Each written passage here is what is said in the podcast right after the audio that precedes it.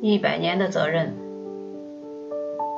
日本有一座建于一百多年前的景明大楼。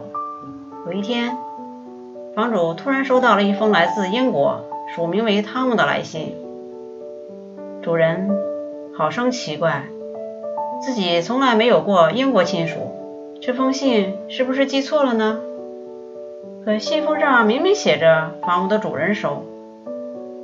待房屋的主人打开信后，我明白了，这是一份关于这座房子情况的告知书。信的大体内容是这样的：我是一名建筑设计师，很荣幸设计了你现在所住的房子。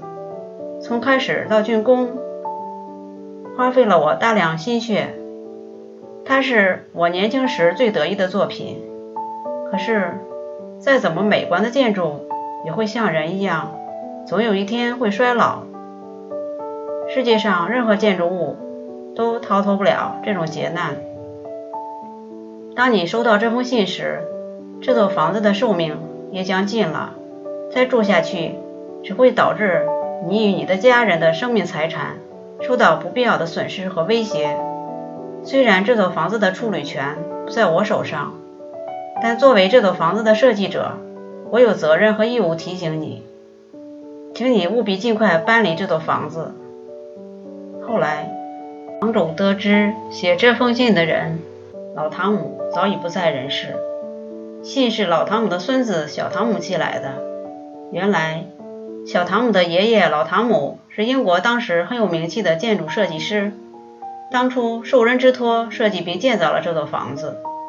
他在临终前特意写了这封信。让自己的儿子务必在一百年后的今天将这封信交到房屋主人手中。最后，转交这封信的责任落到了老汤姆的孙子小汤姆身上。小汤姆没辜负爷爷、父亲的众望，完成了使命。哈佛箴言：如果说为一件事尽一阵子责任还能做到，那么一辈子或几辈子都为同一件事尽责任。